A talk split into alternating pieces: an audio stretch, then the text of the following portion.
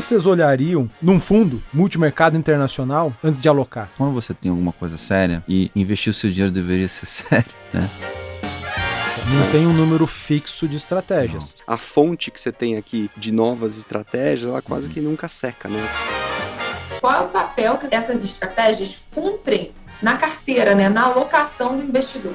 Não adianta a tese ser boa se o investidor brasileiro não sabe onde colocar no seu portfólio. Se eles estiverem nessa ponta renováveis contra tradicionais, eles devem estar se rasgando, né? Excelente pergunta, porque traz uma das belezas do produto, a liberdade dele, dele atuar nas duas pontas.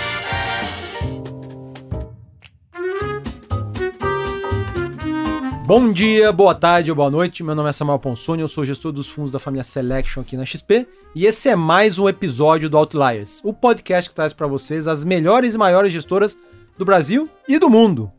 E hoje nós temos aqui companheiros vão falar de uma gestora gigante internacional. E comigo, é, para o bate-papo de hoje, eu tenho também a Carol Oliveira, coordenadora de análise de fundos aqui da plataforma da XP. Tudo bom, Carol? Oi, gente, tudo bom? Prazer estar aqui com vocês hoje, ainda que eu não esteja perto. Hoje a Carol está aí de maneira remota, mas não vai afetar aqui em nada a condução das nossas perguntas. Uh, ah, Para o nosso episódio, que é um episódio um pouquinho diferente hoje, é, os nossos convidados são representantes é, de algumas das maiores gestoras do planeta. E nós vamos dissecar uma dessas gestoras. Uh, e conosco a gente tem aqui o Daniel Celano e o Fernando Cortes, que são da Schroders Brasil. Celano, Fernando, obrigado pela presença. Prazer estar aqui. Valeu, Samuel. Obrigado, prazer. O, o Celano, ele é o Country Head da Schroders no Brasil. Ou seja, ele é o responsável por toda a operação da, da Schroders aqui no Brasil. Uh, e ele está na Schroders desde 2008, tendo iniciado como COO uh, ah, e se tornado responsável por toda a operação da gestora no país em 2014. Antes disso, o Celano teve passagem pela área de crédito e de produtos do Banco BVA e também passou pela área de investimentos da Icatu Seguros. O Fernando, atualmente é o diretor responsável pela área comercial da Schroders no Brasil e está na empresa desde 2007. É praticamente aí um ativo imobilizado da, da casa. E antes disso, o Fernando foi da área de produtos do Santander Asset Management. É isso? De maneira resumida? É isso. Boa, Confere. Boa. Bom, os dois estão trabalhando juntos aí desde 2008, uma longa jornada, né? Esses dias a gente estava numa, numa reunião de escritório com um cliente parceiro nosso antigo e ele olhou pra gente e falou assim: pô, vocês são heróis da resistência. Porque a gente trabalha de fato há, há, há muito tempo e a gente está falando sobre diversificação internacional desde que esse negócio de fato começou é né, no Brasil, 2011, né? com um ambiente completamente diferente. Hoje nós vamos falar de, de, de uma estrutura muito bacana da Schroders, que ela possui no âmbito global, que é a plataforma de distribuição das versões líquidas de grandes hedge funds chamada Gaia. Para quem eventualmente não, não, não, conhece, não sabe, né, os hedge funds lá fora são o análogo aos fundos multimercados, só que geralmente tem uma estrutura mais complexa, é, operacionalmente, tanto para operar geralmente fica em, em, administradores mais de difícil acesso, os tickets mínimos são altos pra caramba, os termos de liquidez é, são mais longos, né? Em vez de ter liquidez em D mais 30, D mais 60, geralmente é D mais 180, às vezes é D mais 360. Ah, e existem as versões líquidas ah, desses hedge funds. Ah, e a Gaia é uma estrutura que abriga algumas das grandes estratégias lá fora dessas, desses hedge funds líquidos, tá? Com a XP especificamente, a Schroders tem várias estratégias disponibilizadas aí através da, dessa plataforma, e uma delas já esteve conosco aqui no episódio número 18, que foi a Sistemática, a gestora de fundos quantitativos liderada pela brasileira Leda Braga. Nós vamos abordar aqui uma outra grande estratégia, que é uma célula de multimercados multi-estratégia da Wellington.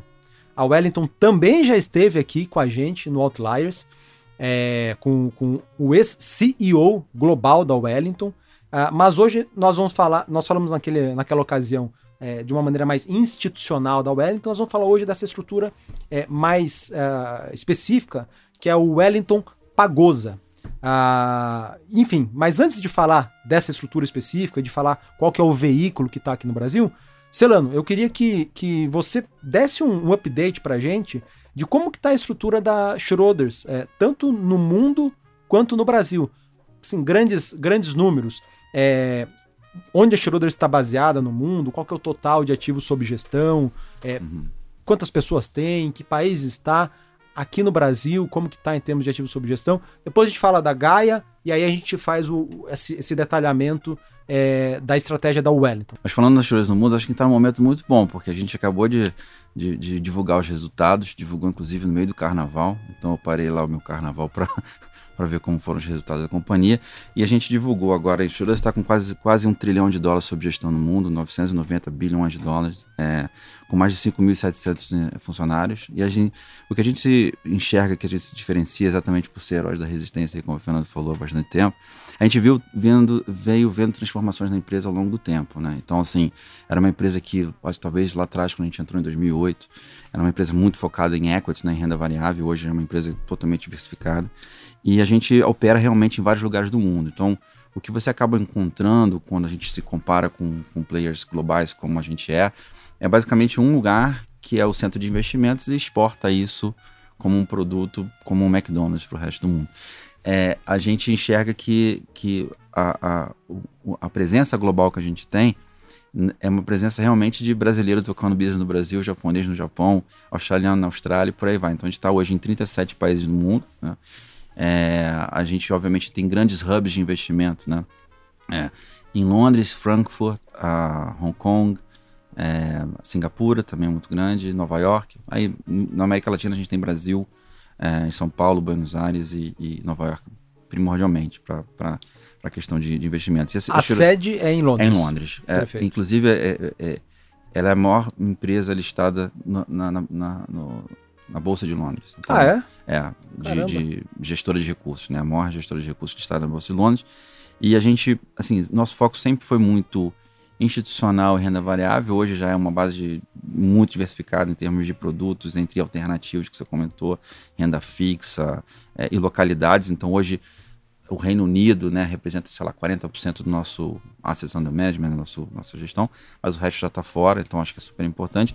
E no Brasil, a gente Sim, aí eu tenho que fazer um parênteses, né? Assim, o Brasil, o relacionamento com as tirosas no Brasil, ela, ela remonta à década de, sei lá, 1920, né? Porque a empresa tem 200 anos de história, de tradição e tudo.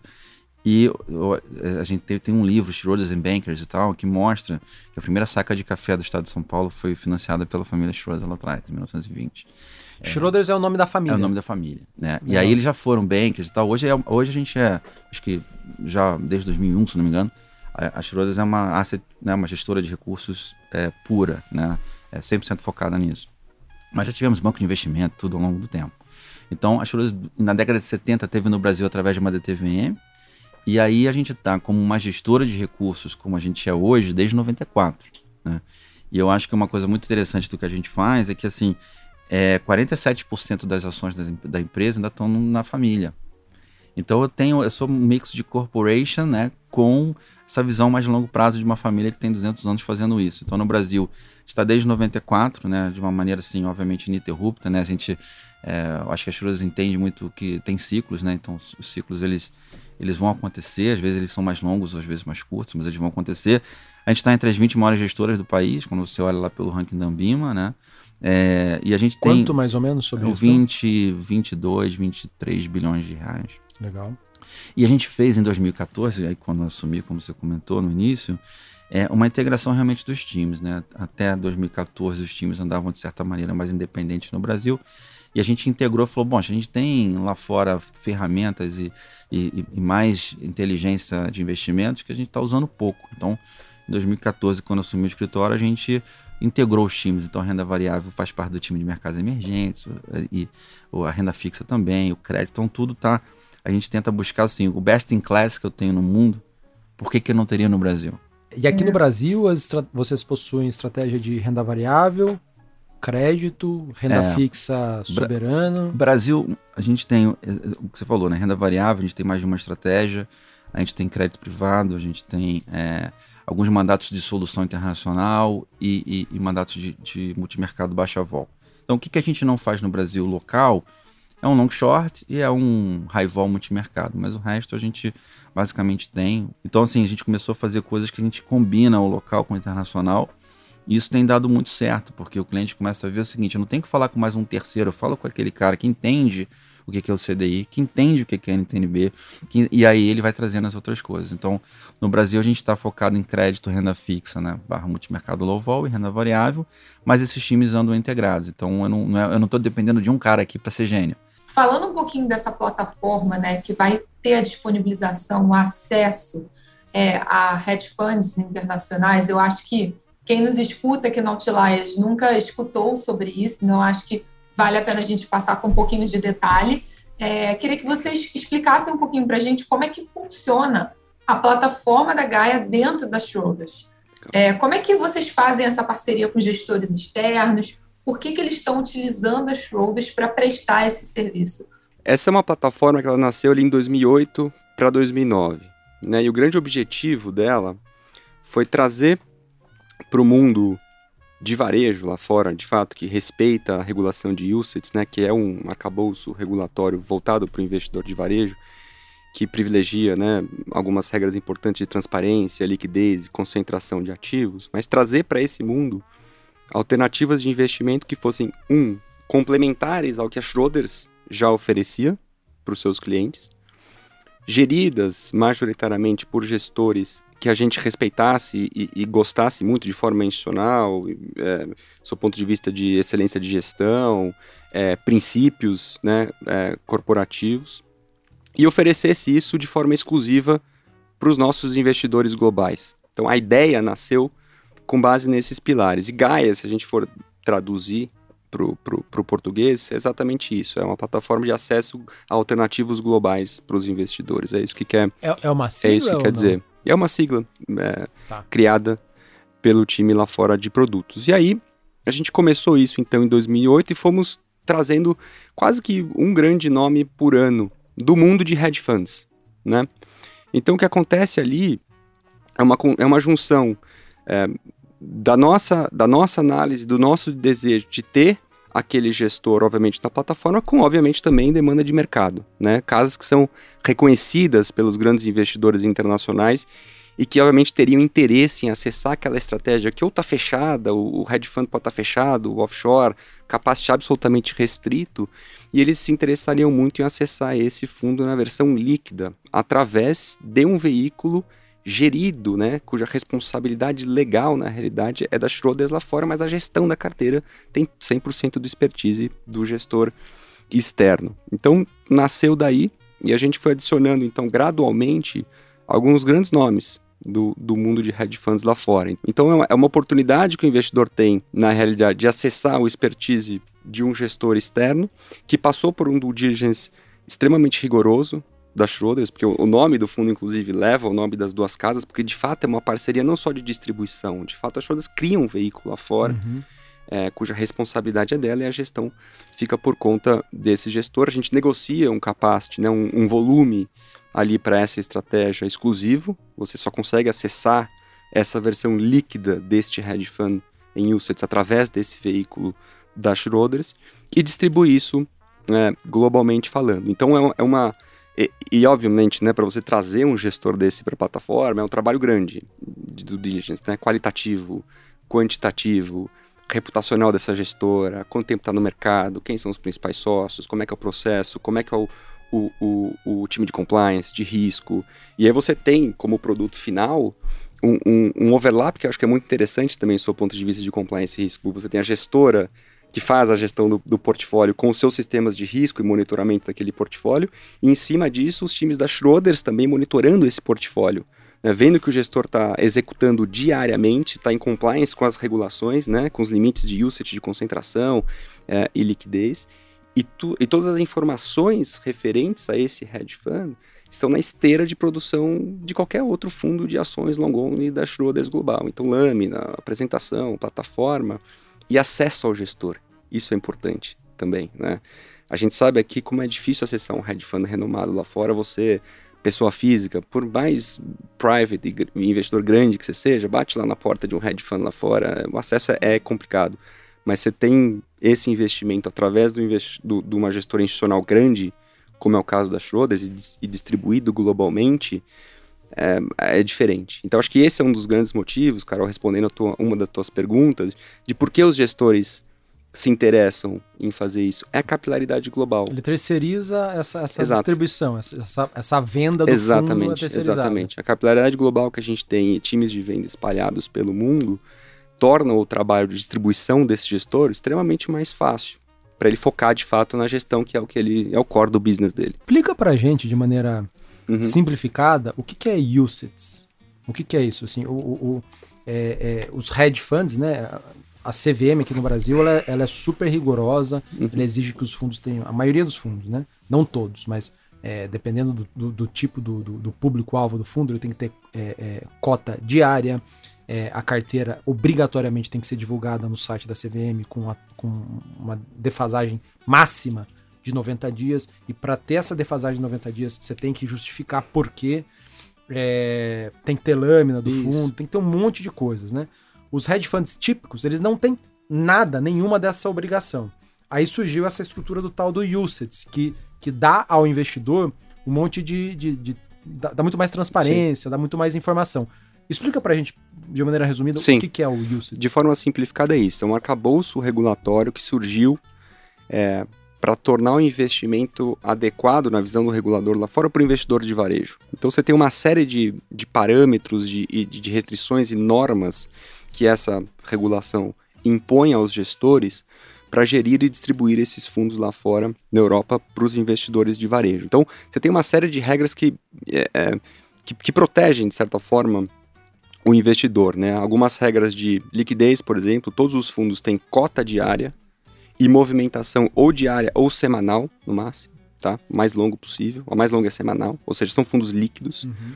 Regras de concentração de ativos, por exemplo. Acho que essa talvez seja a grande diferença, do ponto de vista de gestão de um hedge fund que tem total flexibilidade, para um fundo que está em UCITS, né? Aquela regrinha famosa do 5, 10, 40. O que quer dizer isso?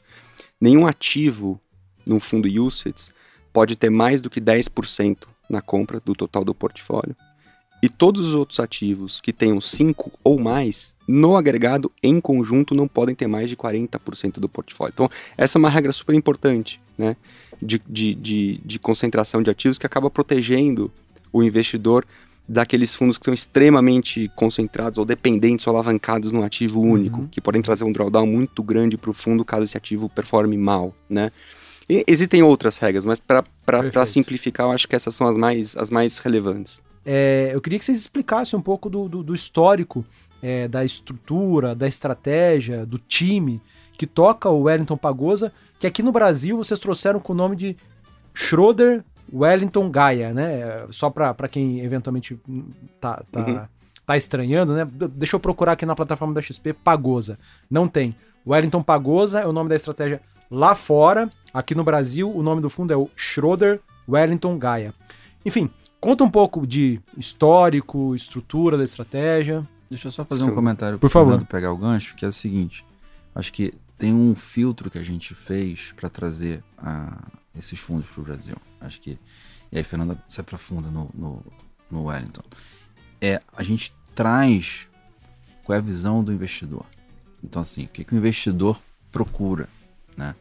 Então a gente não tem uma estratégia, vamos trazer um monte de coisa e ver o que, que cola. A gente fala assim, o que, que a gente precisa trazer para o investidor entender um caminho. Então a gente pegou uma, uma estratégia como essa do, do Wellington, talvez o pior ano do fundo foi 1.2, porque a gente sempre viu o seguinte... 1.2 positivo um foi o pior, pior ano. Pior ano, no, na história, eu acho que de 10 anos.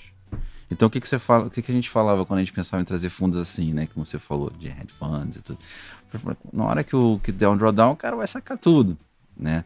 E, e, ele não vai entender, porque, lembra, a gente começou a falar dessas coisas com mais profundidade, o juro não, não tinha batido dois, agora voltou, mas era um juro mais alto, né? Então, o cuja oportunidade do cliente brasileiro, ele não é o cuja oportunidade normal de um cliente no mundo. A gente tem alguma coisa aqui que é diferente. Então, a gente falou o seguinte, bom, se eu tenho no Brasil um juro alto, né? O que, que eu vou ganhar se eu fizer o hedge né, da posição? Porque o brasileiro também não consegue entender necessariamente que um fundo com hedge ou sem hedge, porque tem exposição cambial ou não tem, separar o que, que o fundo foi lá fora e o que, que o câmbio foi. Né? Então a gente começou a montar esse mosaico, dizendo assim, olha, o câmbio é importante, é, o drawdown é importante, ou seja, quanto ele pode perder num momento ruim, ou pode a cota cair, né? Não é necessariamente perder, mas quanto a cota pode cair. Então a gente falou assim, vamos, vamos pegar um fundo que no pior ano ainda transite no positivo, vamos pegar um fundo que seja diversificado, seja um all-weather, né? Que é para todo, todo, para todo tempo, para todo clima. É, vamos buscar um fundo que tem realmente esse, esse arcabouço grande de operar vários mercados, porque assim, é, não é, é, é assim, é, é, não trivial você pensar que um hedge fund brasileiro, quando olha essa regra de use, poxa, mas aí eu não consigo concentrar minhas posições. É, e, e, é de propósito. Né? E aí você tem no use também o enforcement, né? que assim, o regulador não, né, ele, ele, pode, ele tem esse poder de polícia, uhum. né? Então, quando a gente fala de UCITS, tudo aquilo que o Fernando falou é verdade e, e colocaria mais a questão da transparência e a questão do enforcement do regulador, do ponto de vista do que, que o gestor tem que apresentar, em que padrão, em que monitoramento o regulador pode fazer para funcionar como se fosse um xerife, uhum. tá ali. Então, quando a gente olhou isso, falou assim, bom, o que a gente pode trazer? Vamos trazer uma, uma estratégia que consiga ser complementar ao que o brasileiro tem, sabendo que o brasileiro tem um juro alto. Então eu preciso olhar isso com uma ótica que isso vai ter, assim, não adianta a tese ser boa se o investidor brasileiro não sabe onde colocar no seu portfólio. Então a tese pode ser maravilhosa, mas se o cara não sabe como é que ele usa, né, que assim, a chave de fenda é para parafuso, né? E o martelo é para prego, são coisas diferentes, não dá para você comparar as duas coisas. Tudo é ferramenta, mas elas são utilizadas de maneira diferente. Então acho que esse foi o nosso maior arcabouço para trazer esse tipo de estratégia para o Brasil. Boa, boa, entendi. É, porque tem, tem hedge funds lá fora que de fato. O, o, o hedge fund, né, o, talvez os mais numerosos sejam aqueles que exploram mais o mercado de ações, né? O, tal do uhum. long and short. E esses caras, eles têm uma exposição muitas vezes alta à bolsa e podem cair 20, 25, 30%, né? Em momentos de, de, de crise mais agudos. Uhum. Vocês tentaram num primeiro momento, fugir desses caras. Exatamente. Perfeito. É. E Celano Fernando, assim, olhando a estratégia do Pagosa, né? Até numa publicação que a gente fez recentemente, é, vocês falaram que o produto tinha 14 estratégias alocadas na época. É, e eu queria saber o que, que, tem de fato na carteira do Pagosa, né? Quando a gente fala desse multimercado global, desse hedge fund enquadrado aqui para investidores, é, para público em varejo, Quais são as estratégias que o, o Pagosa ele aloca e consome atualmente? Antes da gente chegar em como é que está a carteira hoje, Carol, vale a gente falar um pouquinho sobre o processo, né, de como é que eles chegam nessa carteira e, e qual é o mandato do fundo, né? A gente já falou que ele é multi-estratégia, de fato, por que, que ele é multi-estratégia? Ele aloca em diferentes estratégias, então ações long short, fundos macro, fundos de crédito long short fundos quantitativos. Mais ou menos esses são os principais books que você tem dentro desse mandato. Mas para cada um desses books você tem diversas estratégias elegíveis, né? Então, esse é o primeiro ponto. É um, é um processo que começa no universo de seleção, que aí vem daquela divisão de alternativos da Wellington, de 50 estratégias, são 30 e poucos bilhões de dólares sob gestão, em diversas né, fundos com essa característica, até você partir para o estágio 2. Né? Você precisa ter um critério de seleção desses fundos. Então, o, o que a dupla de gestores faz ali para selecionar esses fundos é selecionar os fundos que possuem é, boa proteção é, em mercados de estresse. Então, geralmente, os fundos equity long short, que são bem ativos em reduzir o gross exposure, o net exposure, podem ser bons nisso. O crédito long short é a mesma coisa. Fundos que tenham apresentado, desde seu início, um perfil de retornos é, consistentes fundos que guardem baixa relação com os principais betas de mercado, principalmente o mercado de renda variável. Acho que esse é o terceiro ponto é, super importante. E estratégias que entre si apresentem correlações mais baixas, para que o portfólio seja de fato bem balanceado e pouco correlacionado. Você tenha fontes de alfa diferentes. Então, é um fundo, né, um perfil de fundo que busca a baixa direcionalidade de mercado e aquele foco no retorno absoluto, né, é, performances positivas ao longo do ciclo. E aí você passa então para o próximo é, etapa do processo, que é uma análise quantitativa e qualitativa. A qualitativa é histórico, track record do gestor, como é que esse time trabalha junto, né, é, há muito tempo, como é que é o gerenciamento de risco desses gestores em períodos de, de crise. E a parte quantitativa, toda análise que você possa imaginar, do ponto de vista de como é que foi gerado o alfa dessa estratégia em momentos de mercado de alta, em momentos de mercado de baixa, análise de sensibilidade de estresse para esse portfólio. Né? O que acontece com esse portfólio se eu estressar todas as posições e tudo cair de uma vez? Né? O que acontece com esse portfólio se Fed subir juros ou se bolsa lá fora cair X%? Então, análises de sensibilidade quantitativa são feitas.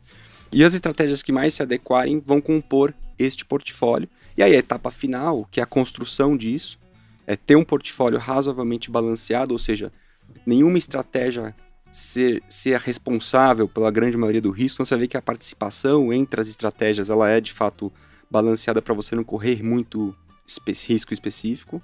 E o monitoramento disso, né?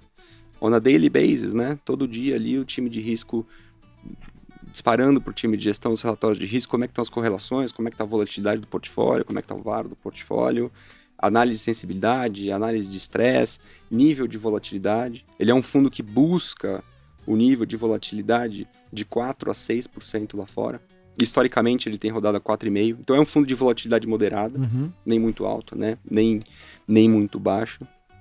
É, então, de certa forma, é assim que o, o portfólio ele é, ele é composto. Então, assim, dentro da Wellington, dentro dessas estratégias de hedge funds, né, de multimercados, uhum. é, existem várias células.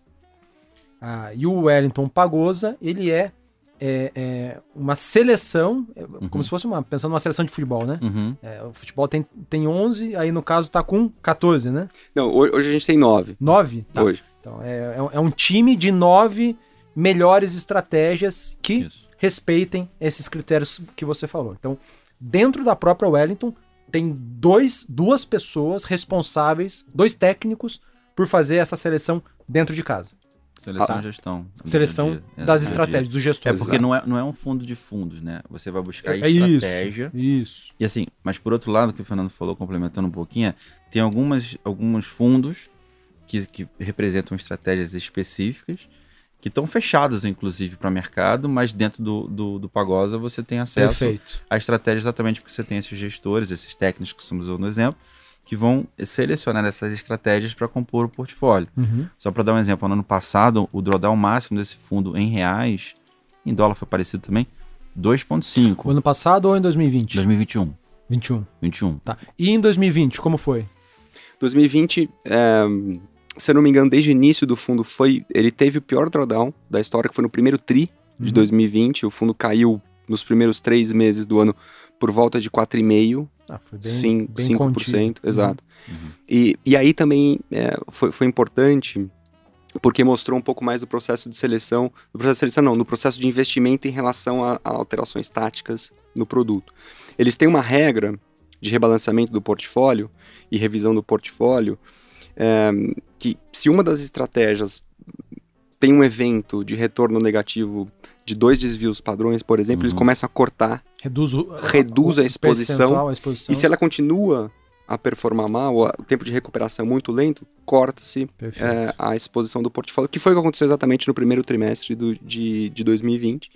E de março para frente a estratégia voltou a performar e eles fecharam com 7% de alta. Essa é uma outra pergunta. Não é. tem um número fixo de estratégias. Não. Se, se, se mais estratégias passarem nos critérios é, que, que, que, os dois técnicos é, demandam, pode ter mais. Exato. Se, se tiverem só 7, 8, vai ter 7, 8 estratégias. E, e é um, esse é um ponto super interessante, né? É, é um portfólio que ele está em constante evolução e o universo elegível ele vai crescendo, né? A Wellington tem uma divisão chamada de Emerging Funds, não de emerging de mercados emergentes, mas de fundos que estão emergindo, uhum. fundos novos, né? uma incubadora, uhum. em que ela dá oportunidade para alguns gestores de portfólio que estão se destacando gerirem um portfólio novo, novo, né? Se eles conseguirem, obviamente, o, o sponsor ali de, de, de, outros gestores dentro do grupo, eles criam um portfólio novo com seed capital, né? Com o dinheiro inicial investido dos próprios sócios. Uhum. E se essa estratégia nova, né, Foi conseguir bem. formar um track record consistente e fizer sentido do seu ponto de vista de né, correlações, é, é, processos de, é, é, de, baixa direcionalidade de mercado e se compuser bem junto do portfólio, pode entrar dentro né, né, nessa, nessa estratégia pagosa. Então isso é muito legal, né? Portanto, a fonte que você tem aqui de novas estratégias, ela quase Uhum. que nunca seca, né? Ela tá sempre em evolução. Isso é super importante. Perfeito. Né? A minha outra, a minha outra dúvida que eu É. tinha anotado aqui era das estratégias que você falou, né? É. Quais são as principais hoje? Você falou que tem lá é, algumas estratégias macro, tem equity long short, que é o, é o long and short no Uhum. mercado de ações. Uhum. Tem uma coisa que não existe no Brasil ainda, que é o credit long and short, que é o long and short no mercado de crédito. Exato. Que é basicamente você tem uma carteira comprada de crédito e uma carteira vendida. Tem, tem estratégias quantitativas. Uhum. É. Tem São- mais alguma? De- de- dentro dos principais books, né, você tem algumas estratégias aí na parte macro, na parte macro, e aí você entra, você tem tantos tanto fundos de exposição a mercados emergentes, que é uma estratégia consagrada da Wellington, inclusive, e a mercados desenvolvidos. O que, que esses fundos fazem? Operar a taxa de juros, câmbio principalmente, mas sempre buscando valor relativo, nunca direcional de mercado. Isso é importante. O segundo book é o book de crédito, e aí, como você bem falou, priorizando estratégias de crédito long short, eles podem eventualmente ter algum net comprado direcional de mercado, mas na, grande maioria do tempo esse fundo vai estar quase neutro, muito baixo, então é muito Significa que o, todo, todo o portfólio comprado, se ele tem lá, por exemplo, 100 milhões de dólares comprado, a parcela vendida vai ser perto de 100 milhões de dólares também. Exatamente, Uhum. exatamente. O maior book depois é, uma, é o book de renda variável, mas aí, de novo, com estratégias de long short. Tá? E aí focadas em setores que a Wellington tem uma expertise muito grande. Então, o setor financeiro, o setor eh, de saúde, o setor de energia e um outro book chamado de growth, que são ações de crescimento. Ali entra muito consumo, ali entra muita tecnologia, tentando, né, ob- obviamente, gerar um alfa em ações de crescimento mais acelerado nos próximos anos. E um último book, que é um book mais sistemático. Eles têm estratégias ali dentro do, do, do, do- do livro de alternativos que são sistemáticos e algumas delas podem entrar no fundo, né? Então é isso, de, for- de como forma que é- geral. e como que é o balanceamento é, de risco em cada uma dessas estratégias? É, pra você ter uma ideia, hoje, Qual com- que é o máximo e qual que é o mínimo? Isso? eles, eles não têm hard limits para as estratégias, mas a gente observa que historicamente o peso entre elas, ele é, ele é- não vou dizer que é equânime, mas ele é bem próximo, de novo, para evitar o risco específico de alguma estratégia ali. né? Você pega hoje, 50% da carteira está alocada em ações de, de- em fundos de equity long short, né? E o peso entre eles aqui é muito próximo. Você vai de fundos que tem 7,5 de exposição até fundos que tem 15% de exposição. Cada uma das, das Cada uma das Estratégias, estratégias, empresas. né? Só um parênteses, você fala fundo, É. parece que é fundo de São fundos. estratégias. Exato, exato. São As estratégias. A estratégia de crédito long short hoje corresponde a 12,5% do portfólio. Uhum. 25% em estratégias macro, aí são duas estratégias, né? Uma pura de mercados emergentes e uma que mescla mercados desenvolvidos e emergentes, e o restante numa estratégia de market neutral que mais temática, mais nichada. Então ele faz um long short em ações de empresas relacionadas ou que, tão, que fazem parte do tema de energia renovável. Então possivelmente pode estar long em ações que se beneficiam de energia verde, energia renovável e short em brown energy, né, como eles chamam, né, fontes de, de, de energia mais, mais tradicionais. Então, é isso que o fundo faz é, ao longo do tempo. Isso tem 12,5% do portfólio. Então, quando a gente olha uma carteira desse tipo, né, 50% ações long short, o restante distribuído entre renda fixa, crédito e market neutral, é um fundo bem balanceado, de Sim. fato, né? Sim. Se a gente tiver um mercado de rally, de bolsa, é, o net exposure baixo, mas um pouco de net exposure direcional, é possível que você tenha um fundo que capture parte desse upside de bolsa. Agora, no mercado de revés, né, de, de bolsa muito lá para baixo, Que é o caso deste que é ano. o caso deste ano, né, a gente teve um janeiro e fevereiro exatamente assim, Uhum. é, a parcela de renda fixa tende a segurar. Que é o que a gente está acontecendo em janeiro e fevereiro, né? Você tem Uhum. os grandes índices hoje para baixo, né? No momento que a gente está falando aqui, S&P caindo 10, 11%, Nasdaq caindo seus 15%, tecnologia, se a gente olha só as FANGs, por exemplo, caiu 26%, alguma coisa que o valha. renda fixa também, de forma high geral. Grade, de é, for... Investment grade, high yield, tudo colapsando. De forma geral negativa, o fundo está subindo 3,5%, alguma coisa que o valha. É, é fruto da pouca direcionalidade de mercado e desse balanceamento de, de estratégias. Né? E, gente, até, é, até olhando o time, a gente entende que tem 50 estratégias diferentes investíveis, né, que o fundo poderia acessar, mas hoje o núcleo duro, né, que uhum. trabalha com o Denis e o Roberto, é, quantas pessoas são dentro do processo de alocação né, e balanceamento dessas estratégias? É a dupla, que é a responsável por alocar risco e capital em estratégias diferentes, e logo abaixo dessa dupla são 20 tomadores de risco, né, 20 gestores que são os responsáveis pela gestão de cada uma dessas estratégias. Então a gente está falando de 22 pessoas relacionadas de forma direta ou parcialmente direta na gestão desse produto. Né? Então, a dupla é responsável pela análise e composição no, no nível fundo, e todos esses 20 tomadores de risco, né, esses 20 outros gestores, são os responsáveis pelos underlying strategies, né, pelas estratégias investidas. E aí é buscar alfa, de fato, em cada um dos mercados em que eles operam. Então são 22 pessoas envolvidas na gestão.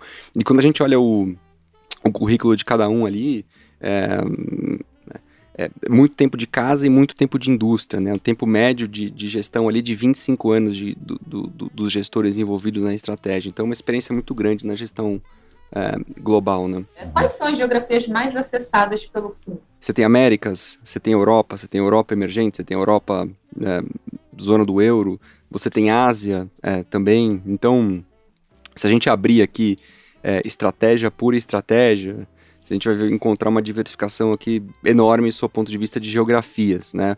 Mas o que dá para dizer assim, de forma é, sumarizada, consolidada, é que você tem acesso aqui de fato é, a oportunidades a emergentes, a desenvolvidos e em cada uma dessas, desses mercados acesso é, a classes de ativos diferentes, né? seja na renda fixa, seja na renda variável, seja na, na dívida, no crédito, é, exposição balanceada entre os, entre os blocos, né? É, vocês falaram super bem de do que, que o fundo pode acessar, né, universo investível, geografias.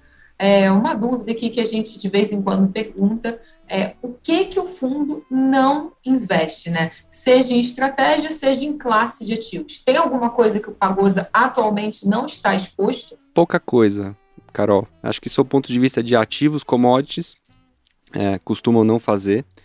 E sob ponto de vista de estratégia, é, não faz parte do, do, universo elegível deles aquelas estratégias direcionais long only, ou seja, aquelas estratégias de ações, por exemplo, compradas, né, 100% direcionais, ou estratégias compradas de crédito ou alguma outra classe de ativo. Então, de fato, é um universo que privilegia e seleciona estratégias muito mais é, geradoras de alfa com pouca direcionalidade de mercado, pouca ou nenhuma direcionalidade de mercado. Por isso que o, o, o portfólio, quando você olha no agregado, ele carrega uma, um beta contra ações, por exemplo, baixo, é, porque é, obviamente, produto da combinação de estratégias não direcionais. Né? Falando aqui um pouco de, de cenário, né, dentro do, do possível, a, adaptado aqui para essa estratégia. Como que o cenário macro influencia na tomada de decisão ali dos, dos dois técnicos, né? O, o Dennis Kim e o Roberto Ishi, né? Que são os dois responsáveis por essa estratégia.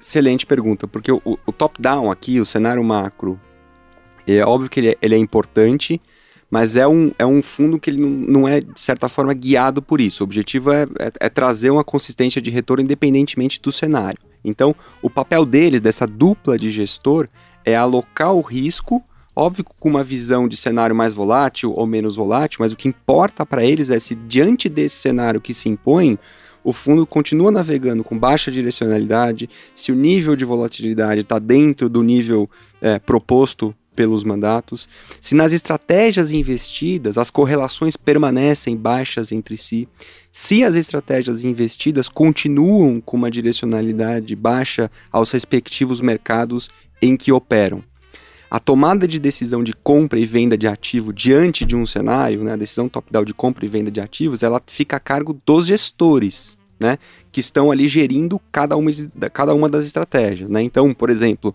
na estratégia de, de mercados emergentes, cabe aos gestores desta estratégia decidir, poxa, será que eu estou short duration ou long duration? Será que eu vou ter exposição à Rússia ou Ucrânia dentro do meu book de emergentes ou não? Esse é o nível de estratégia, nível de decisão dentro da estratégia, mas a dupla aqui em cima está gerenciando o risco como um todo do, do portfólio. Tá? Perfeito. É, e complementando um pouquinho isso, assim, se em algum momento você olha o top-down e o top-down influencia no beta, na volatilidade, no quanto pode ser o drawdown e na própria oportunidade de gerar retorno, eles podem exatamente criar um viés no portfólio. Ele está com mais ou menos acessibilidade à taxa de juros, né? Ele está mais ou menos exposto ao spread de crédito. Ele está, olha, se, eu, se a visão é que o, essa crise né, é, de conflito, né, de invasão lá na Rússia, Ucrânia, gerar é, um, um, essa persistência no preço do petróleo, eles vão estar mais expostos à, expostos à energia. Então, eles podem criar os tilts, né, os vieses em cima desse, desse overlay top-down, mas não é que o top-down vai ser o drive, né, vai, vai ser o determinante para para a mudança da, da, do portfólio.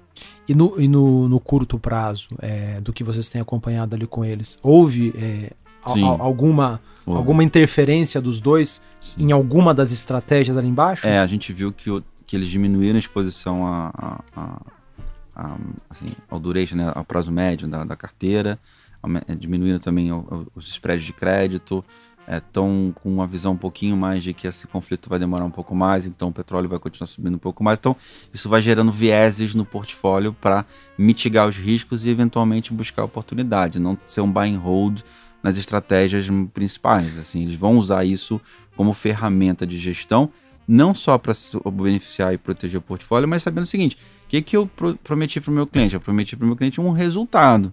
Então eu tenho que garantir, eu tenho que melhorar a chance de eu gerar esse resultado. Né? É, dado que a vol no mercado como Exato. um todo subiu, eu tenho que... ele vai naquelas estratégias que tem a chance de trazer Exatamente. mais vol e diminui a exposição diminui ali. Diminui a exposição, faz um hedge do outro lado, né? faz uma proteção em alguma outra estratégia para conseguir que isso não, não, vamos dizer assim, seja é, é, preponderante no portfólio. Eu fiquei com uma dúvida aqui. É, quando você fala fazer uma proteção na estratégia, eles podem fazer uma, uma, os dois ali, né? O, o Denis uhum. e o Roberto, os dois uhum. técnicos. Eles podem fazer uma proteção para o portfólio como um todo, se eles, se eles quiserem ou não? Normalmente eles vão em cima das estratégias confiando no que o, os, os, os, subgestores lá estão é, fazendo. E vão tentar dentro do portfólio, tá, porque como não é um fundo de fundos, uhum. ele pode pegar o que o gestor faz e dar um pouco mais de viés ou, ou, ou tamanho em determinada posição. Mas ah. quem entende do que está fazendo é o especialista. Eles têm essa prerrogativa, se por exemplo... Sim, é porque não é um fundo de fundos, então o cara assim, não é só que ele vai dizer que vai ter 10 ou 15% daquela estratégia. Ele pode implementar um viés naquilo que ele está implementando, mas lembrando o seguinte: quem é o meu expert nesse assunto, né? Quem é o meu cardiologista? É esse cara. Quem é o meu. É esse cara. Então, assim, ele não vai chegar e falar assim: ó, o cardiologista não vamos fazer mais isso, não, vamos operar o dedão. Não é, peraí, o cardiologista continua cuidando de coração e não é, vai cuidar do dedão, do, do pé. Mas é, eles têm que garantir que o portfólio vai andar em linha com o que eles prometeram para o cliente. Não significa que eles vão operar um monte de coisa que não está nas estratégias. Mas significa que olhando isso, eles têm acesso aos gestores, inclusive, para poder dar um viés em, mais ou menos em determinadas estratégias que eles implementam no portfólio como um todo. Porque um fundo de fundos, o cara estaria exatamente como você falou, a gente fez questão de falar isso, que é, eles estariam presos ao que acontecer. Então a única é, ferramenta que ele teria é tá ou não no portfólio, no tamanho que ele está. Ali não, ele consegue conversar com o time e dizer, olha, é, a gente fez isso, fez aquilo, como é que a gente está? Não, então vamos dar um viés um pouquinho, você concorda que a visão macro mais essa? Então vamos dar um viés um pouquinho mais de baixa é, reduzir o prazo médio, ou está um pouquinho mais exposto à energia. Então, mas eles usam os especialistas que são esses, né, esses sleeves, né, esses, essas estratégias que você tem especialistas, como o Fernando falou no início. Você tem vários times especializados em determinadas coisas. Então ele não vai fazer o second guess do cara, o cara tem que entregar.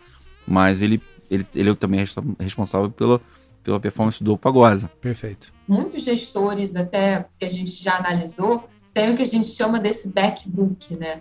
Temos, obviamente, os responsáveis pelos livros e tem os gestores que podem ou não usar um mandato que vai ressaltar ou não alguma dessas teses, alguns desses livros. Então, super interessante saber que os gestores têm essa possibilidade. Mas, Celano e Fernando, os gestores de fato usam essa possibilidade com alguma frequência? Eu acho que mais, mais em frequências como a que a gente está vendo agora. Assim, é, você tem um evento muito diferente, como foi a Covid, né? Como está agora, eles vão, vão, vão fazer esse overlay, talvez para alguma coisa mais ou menos, mas quando você vê os relatórios que a gente conversa com eles e quando você pede o view deles, não é que ele mudou todo o portfólio por conta do top-down.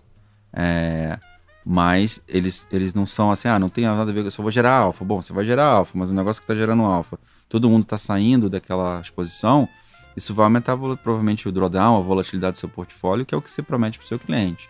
Então, assim, a gente não percebe isso como um central book, assim, muito ativo, não. Mas não estou dizendo que não pode acontecer, e a gente viu que, como o Fernando falou, o principal fator é, bom, essa estratégia que devia funcionar desse jeito dentro do portfólio, com essa correlação, com esse drawdown, teve dois dias padrão para baixo, ele vai lá e tira. Então essa prerrogativa ele sempre vai ter. E ao mesmo tempo ele pode dizer assim, olha, eu não, eu não compro, como o Fernando também falou, é, ações, sei lá, renda variável comprado 100%, né? Normalmente é mais retorno, valor relativo.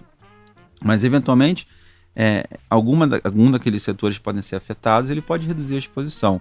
Mas a gente não percebe no performance attribution é, né, quando você vai olhar a atribuição de performance do, do gestor, um, um book central muito ativo não, mas eles vão dar esses vieses dentro dessas estratégias que eles se apoiam nos especialistas.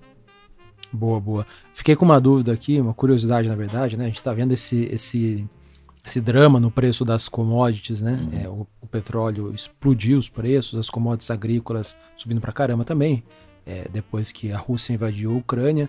É, hoje eu estava vendo, inclusive, né, uma tabelinha é, com todas as commodities que, que Rússia e Ucrânia é, exportam para o mundo. Né? Tem pô, níquel, paládio, trigo, petróleo. Né? A Rússia é o terceiro ou quarto maior exportador de petróleo do mundo. É, tem alumínio, tem uma, uma dezena de coisas. É, eu fiquei com a dúvida da, da, estratégia long and short de clima, né? A climate, que é 12,5% da, da, da carteira eles estão constantemente apostando é, é, em ações de é, energias renováveis contra aquelas ações de energias tradicionais ou eles são livres para apostar nas duas pontas? Porque hum é, se eles estiverem nessa ponta renováveis contra tradicionais, eles Tô devem estar tá se rasgando, né? Não, Mas não é o caso. Não, é excelente pergunta, porque é, traz uma das belezas do produto, a liberdade dele, dele atuar nas duas pontas. Então, eles podem estar tá se posicionando tanto no momento em que você tem um rally muito grande de green energy, contra o contrário, você tem um rally muito grande de brown energy. Então a liberdade de você atuar nas duas pontas faz total parte dessa estratégia, que está contribuindo inclusive de forma positiva para a performance do fundo mais, mais recente. Eles eles estavam mais apostando na alta de petróleo, exato, óleo, exato. gás e, e capturaram bem o movimento. Perfeito, perfeito. Gente, aí falando sobre um tema que está super hot aqui no momento, né? Todo mundo fala, o fundo possuía exposições na Rússia ou na Ucrânia? E se sim, o que foi feito dessas posições?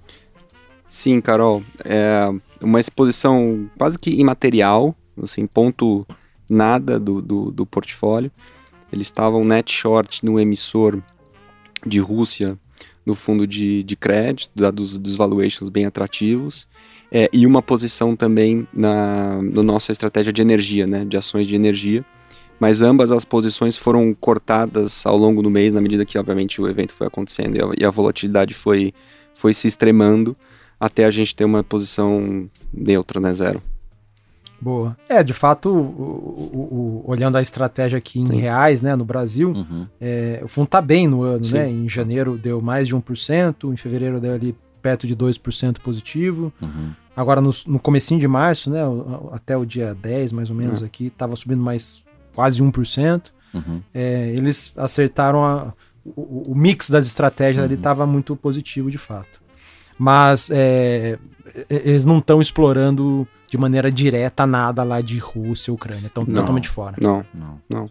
E aí é isso, né? Assim, é, essa beleza do produto que a gente espera que aconteça, né? Em, em cenários de estresse lá fora, é, o fundo se comportar dessa forma. Não foi montada nenhuma posição pré ou pós ou durante o evento para explorar de forma tática, é isso, shorts muito grandes, alguma coisa que, que o valha. Não, o fundo já estava posicionado de uma forma mais balanceada desde a da segunda metade do semestre passado, principalmente, esperando já um ambiente de um pouco mais de volatilidade e retorno de renda variável, principalmente mais, baixo, mais modestos, né? dado o ambiente que a gente tem de, de, aumento de juros lá fora, redução dos, redução dos estímulos monetários. Então já era uma, uma carteira muito mais preparada para um ambiente, um, de vol mais alta, dois, de retornos mais, mais modestos uhum. e com foco ali, de novo, né, muito grande na, em operações de valor relativo.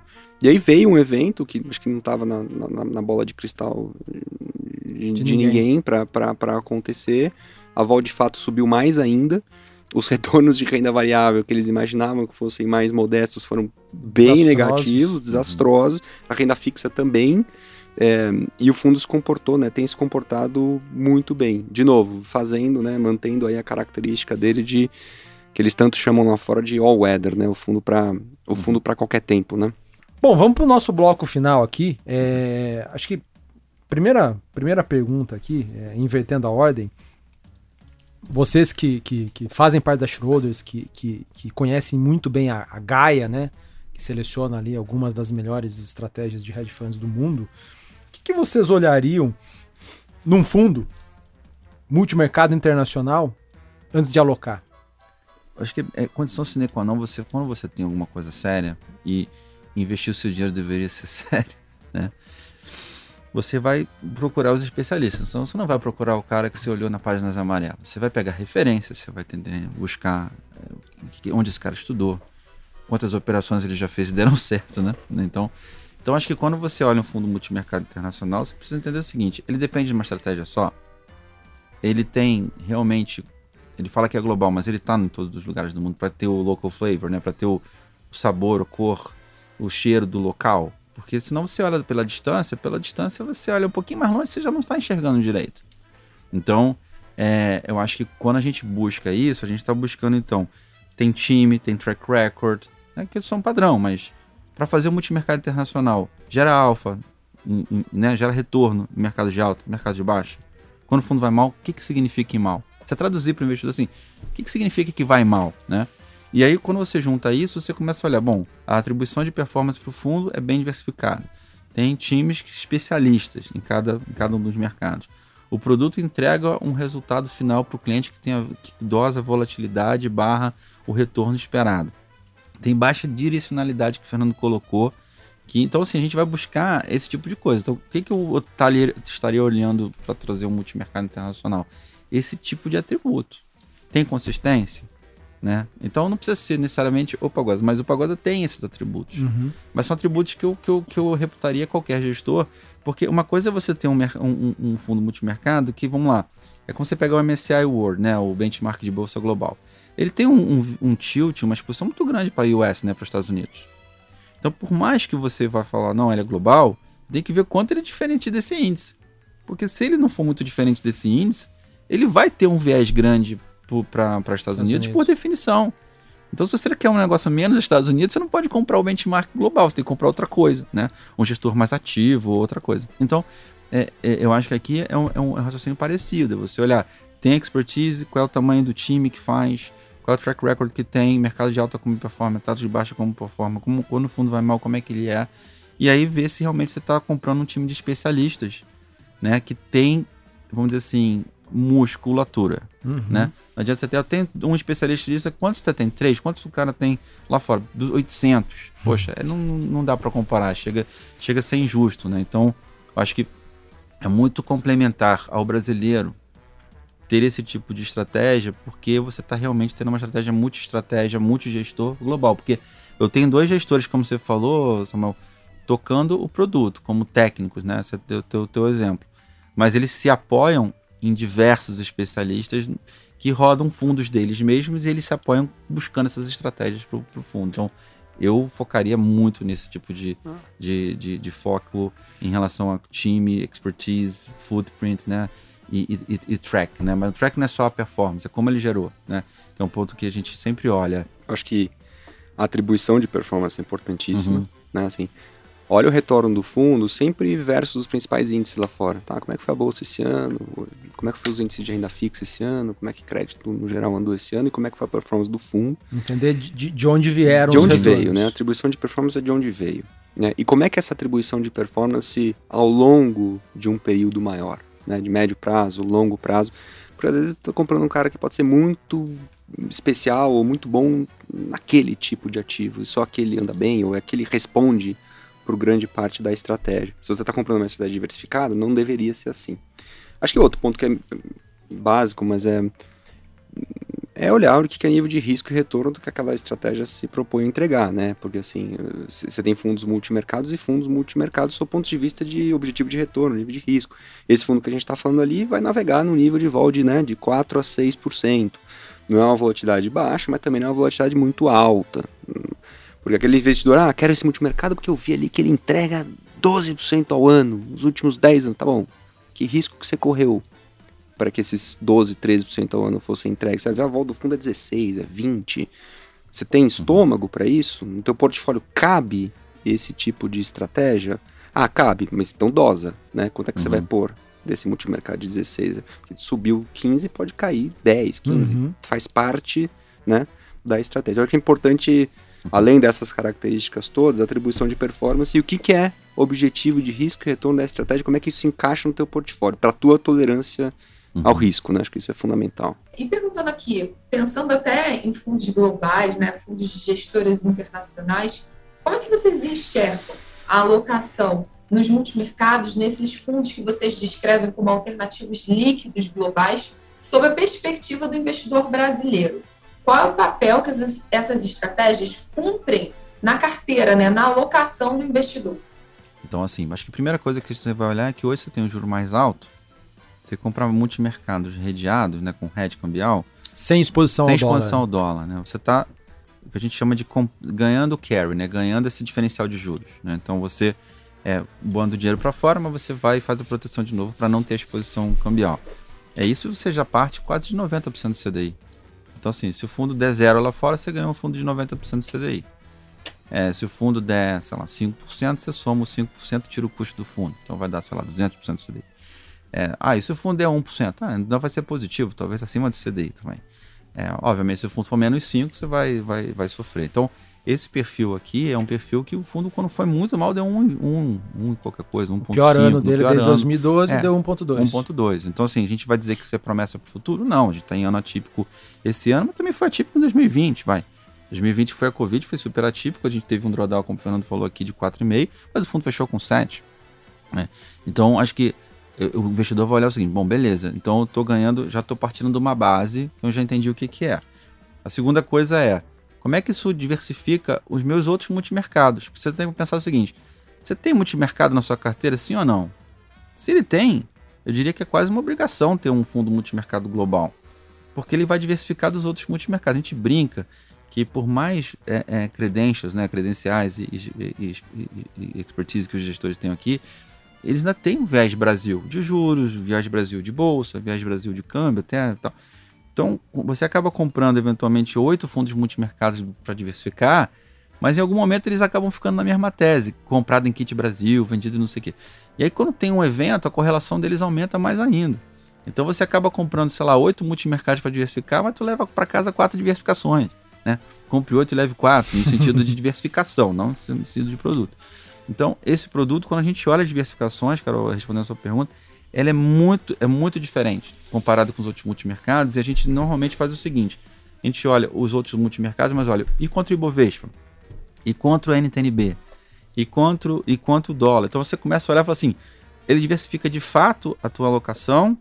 Ou você está comprando um beta ali, né? Que é que a gente chama daquela exposição meio, ó, isso aqui vai subir, eu fico comprado nisso. Então a gente, a gente percebe que ao colocar esse fundo dentro da sua carteira de multimercados, você melhora a sua fronteira eficiente, que significa dizer o seguinte: se para um retorno de 6% você pode correr risco de 2%, por que, que você vai correr risco de 8%? Não faz sentido, né? Que a gente chama de do almoço grátis. Então, na hora que você traz isso para dentro da tua carteira de multimercados locais, é, você também traz é, é, diversificação para a tua carteira e você traz, em momentos que o Brasil, né, a pessoa às vezes esquece, que o Brasil né, não é uma ilha e, e assim e os momentos que você se, se apaixona não duram muito tempo, né? Pelo, pelo mercado local. Não significa dizer que a gente não acha que tem oportunidade, até porque, como a gente falou no início, a gente tem crédito, renda fixa é, e renda variável no Brasil. Então, não tem um viés aqui que eu sou casa gringa, vender gringo. Não tem um viés, a gente vende as duas coisas. A gente acha que o portfólio complementar é melhor, né? Do que o portfólio sozinho, né? E, então, quando você pega esse fundo mesmo, né? Quando você pega é, momentos é, de estresse, de bolsa, momentos de estresse na, na, própria NTNB e tal, o fundo dos, dos 10 anos que a gente pegou, os 10 melhores resultados de 2012 a 2021, né, a gente pegou alguns, alguns, é, é, algumas avaliações aqui, e olhou o seguinte, é, em 60% das vezes que aqui o cara perdeu no, no IHFA, né, no, no multimercado, na própria bolsa e tal, ele 60% das vezes ele foi positivo lá. Ou seja, e, e, e, e correlação nenhuma. É, e nos 40 que ele foi também negativo, igual foi aqui, foi menos negativo. Então, assim, você pega lá um ano, ah, foi 6% negativo em março 20, lá foi menos 3. Então, assim, é, é, ele zerou a alfa nesse sentido. É, então, aí você fala assim, mas eu consigo fazer isso com gestores locais? Não vou dizer que você não consegue, mas vou dizer que você vai ter que selecionar muito bem e, e enxergar que eles, não, que eles vão ter é, realmente caminhos distintos. O que, que acaba acontecendo quando você vê momentos como esse é que em algum momento eles começaram a ser diferentes, né? Você que tem experiência de olhar isso há muito tempo, né, Samuel? Você, eles começaram diferente, daqui a pouco todo mundo se apaixonou por uma tese e quando você olha tá todo mundo do mesmo lado, né? Então, acho que quando você olha um fundo multimercado dessa natureza, você está levando todos os atributos para casa dentro da tua carteira. A pergunta que você vai fazer é quanto eu vou colocar estão lendo algum livro agora, nesse momento? Sim, nesse momento não, né? Agora estamos gravando, mas. Hoje à noite, talvez. Hoje à noite. Estão lendo algum livro? Sim ou não? Estão gostando? Sim ou não? Recomendam sim ou não? Não, eu não tô, eu não tô lendo um livro, mas é um livro que eu preciso terminar de ler. É um, é um livro do Simon Sinek que chama Starts with Why, que eu achei ah. muito interessante sob o ponto de vista de comportamento humano, né? Sim. Então, ele tem um exemplo que ficou gravado na minha memória, né? Eu estava até na praia lendo esse livro. E, e, e, ele fala assim: ó, eu, eu quero pegar um pessoal para ir para uma expedição né, de barco, pro, sei lá, para o Cabo eh, Horn, sei lá onde é que era. E aí ele bota a propaganda errada ele atrai pessoas erradas. Então, assim, eu acho que a gente precisa entender também assim o que, que você leva para casa nessas coisas. Então, tem muito a ver com como as pessoas tomam decisão e como a parte de investimentos ainda é uma coisa que a pessoa fala assim: tudo que a pessoa vai fazer que ela não sabe, ela pede um especialista, mas investimento ela vai fazer sozinha. Então. Eu tô, é... eu, eu, tô, eu tô, sei lá, no um terço desse livro também, e o, e o Daniel Lemos, que é gestor da Risa, veio uhum. aqui e citou esse livro também. É maravilhoso, muito sim, legal. Sim. Eu tô lendo. É, me, é meio que autoajuda, mas eu gosto. Não, eu não, eu não achei que Eu fosse, acho. Eu não achei autoajuda porque é o seguinte: eu acho que autoajuda o cara tenta te vender uma história que você precisa se convencer dela. Eu acho que o que ele coloca são aqueles tilts, né? Ou aquelas pegadinhas mentais, comportamentais que você Perfeito. às vezes cai porque acha que tudo é melhor. A grama, assim, aquele negócio, a grama do vizinho é sempre mais verde. Uhum. Aí você começa, não, peraí, peraí, deixa eu entender melhor aqui onde é que, onde é que tem valor, né? Então acho que. Eu também não gosto de áudio de livro. Eu gosto. É o contrário. Eu, não gosto. É que eu já me antecipo, porque tem muito gosto. gestor que fala, pô, esse tal livro é, é, é autoajuda. Eu falei, cara, eu gosto. Eu não gosto muito, não. eu tô lendo um livro, assim, nada a ver com o mercado, mas sem forçar a barra tem relação, né? Eu gosto muito da Mir Klink, né, navegador. Legal, legal. E eu já li o primeiro e acho que o último. Eu tô lendo do meio, entre dois polos. O cara sai sozinho. Muito louco pra, pra passar o inverno na Antártica. O veleiro fica congelado lá por seis meses de noite. Depois ele volta e ainda sobe pro Polo Norte. É. Mas ali é, eu gosto muito de navegar, eu gosto muito de Paraty, tô sempre lá. E ele, ele enfim, saiu de lá para as expedições dele. E, e, e, tem muita coisa legal ali. E até dá pra fazer um paralelo, né? Sem, de novo, sem querer forçar a barra com gestão de hedge fund, né? Assim, os heads todos que ele tem que fazer, vai sair sozinho. As proteções todas que ele precisa ter. E como a vol para ele é importante. O que ele menos gosta é de mar de calmaria. Porque não tem vento. O cara depende disso, é verdade, de vela, para navegar, não ganha velocidade mas é saber navegar na vol, né? Com os heads necessários e tudo mais. Então, assim, para quem gosta de navegar e para quem curte, é, enfim, pessoas com esse, acho que é um espírito diferente, né? Você partir para uma empreitada dessa, você, você precisa de algo, algo a mais. É incrível. Então, tô lendo ele, tô quase terminando, é pequenininho o livro, é muito bacana. Pensando aqui numa lição do mundo de investimentos que vocês já tiveram com alguém e que vocês repassariam para uma pessoa mais júnior, com menos experiência, né? é, menos como é que vocês brincaram da sobrevivência ao longo do podcast que vocês têm, o que, que vocês passariam de mensagem para essa pessoa mais júnior? Primeira coisa é ter certeza que a vida, né, a vida, a economia, o mercado é feito de ciclos. Né? Nem ciclo é tão bom que vai durar para sempre e nem o contrário. E, e, acho que também tem uma questão de você pensar em valores, né? Porque às vezes você acha muito legal trabalhar em algum lugar porque você vai aprender, vai ganhar dinheiro e tal, mas acho que tem que ter a ver com seus valores. Então, assim, na hora que é, é você e o seu cliente, quem ganha?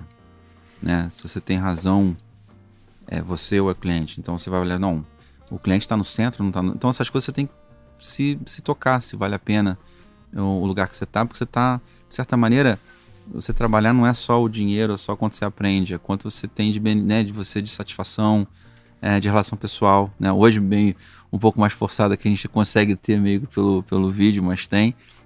Eu acho que é, é, vai construir talvez um profissional melhor para o futuro, tendo essa noção já na largada. Porque hoje, essa geração, eu tenho, um, eu tenho uma filha de 9 e um de 2.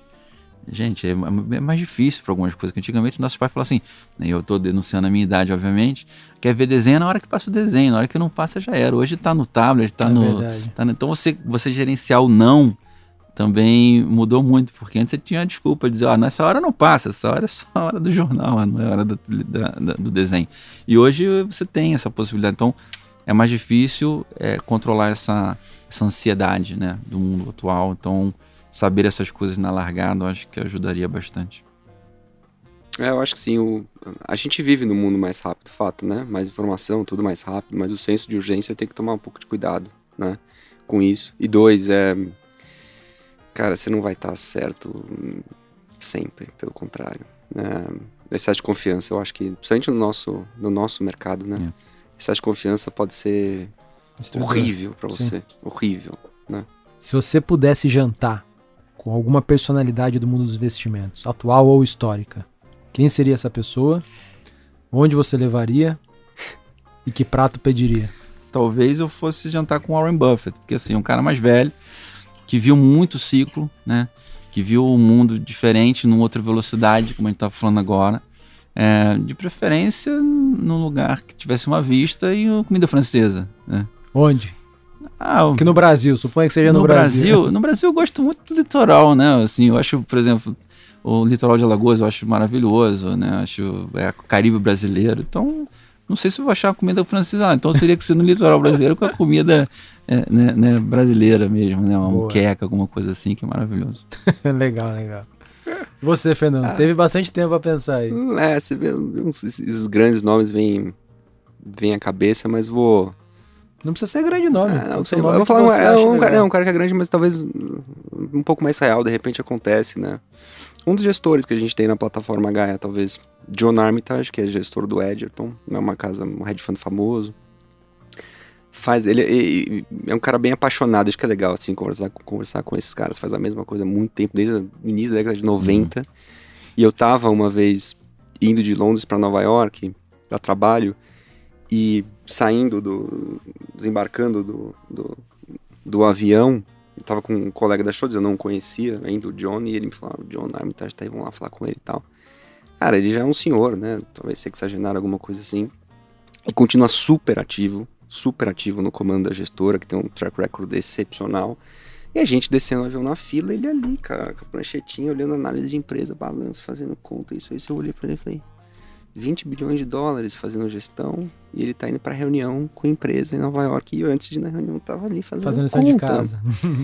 cara, incrível, sim, incrível. Esse é um cara que seria é, já vi ele em reuniões, apresentações na, na Schroeder, mas nunca jantamos. Acho que seria. Onde você levaria ele para jantar? Ah, acho que eu gostaria que ele me convidasse, cara. Eu sei que ele vai para Croácia às vezes navegar, gosta de navegar. Se ele quiser me convidar, a gente né, come lá no veleiro dele.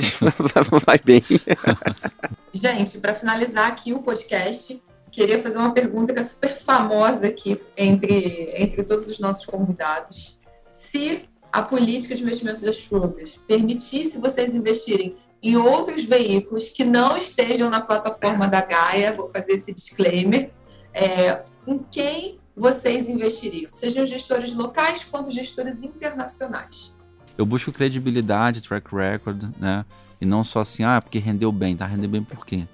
Então a gente, obviamente, nos fundos de crédito eu aplico nos fundos da casa, porque eu sei o que está acontecendo lá, eu tenho essa vantagem. Mas eh, tem gestores que a gente também aplica, assim, talvez dois, três nomes de multimercado no Brasil.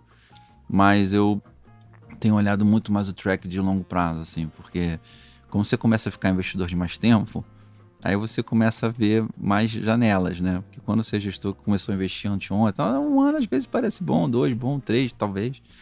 É, mas eu comecei a já olhar, fiz uma relocação razoável na plataforma da XP com alguns multimercados locais, exatamente por conta disso. Eu não quero que os drawdowns sejam tão grandes, né? Porque quando você começa a juntar um, um recurso, e talvez você tenha um pouco mais, né? Não que eu tenha muito, né? Mas o que você tem, você começa a falar assim, poxa, se ele for, for bem, ok.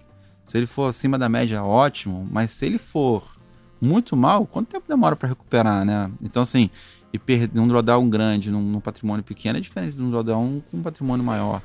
Então, eu não me sinto muito confortável de falar nomes para parecer recomendação, mas, mas a gente investe em bastante, assim, eu, pelo menos na física, tenho quase 40% do meu, do meu dinheiro em fundos multimercados internacionais e é, tenho alguma coisa de bolsa no Brasil, tenho também renda fixa e crédito no Brasil, porque paga um prêmio bom, mas não, não dá para a gente achar que isso é o único investimento né, no mundo. Então, e que não vai ter alguma que a gente não vai ter alguma surpresinha, né? No Brasil a crise é certa, a gente só quando acontece, né? Então, é, mas por outro lado a gente está num momento positivo, tem que tem que saber surfar, né? Você não pode estar tá achando que você está apaixonado por, um, por uma tese só. Eu gosto, eu gosto da turma que está há muito tempo no mundo de alternativos e quant, né? Tem gente que tem, né, já, Bridgewater, por exemplo, já tem né, acesso aqui no Brasil. É, outros, quem sabe, a gente não traz ou, ou vem para o Brasil, né? Renaissance, ou, enfim, turma que eu eu gosto, que faz faz tempo, né? Acho que isso é importante, né? Poxa, Celano, Fernandão, muito obrigado pela participação. Acho que foi um papo diferente, né? Falando de uma casa que, que vocês representam, né? A Schroders distribui. E valeu pela presença de vocês. Valeu, obrigado. O prazer foi nosso. Foi ótimo. Gente, valeu. muito obrigada pela participação de hoje. Obrigado. Carol. Valeu, Carol. Valeu, valeu, Carol. Valeu, Obrigado. Fernando. Valeu, Daniel. Pessoal, nos sigam nas redes. É, eu tô lá como arroba samuel.ponsone. A Carol tá como? Arroba RSO, underline Carolina. É isso e vemos vocês na próxima. Até mais.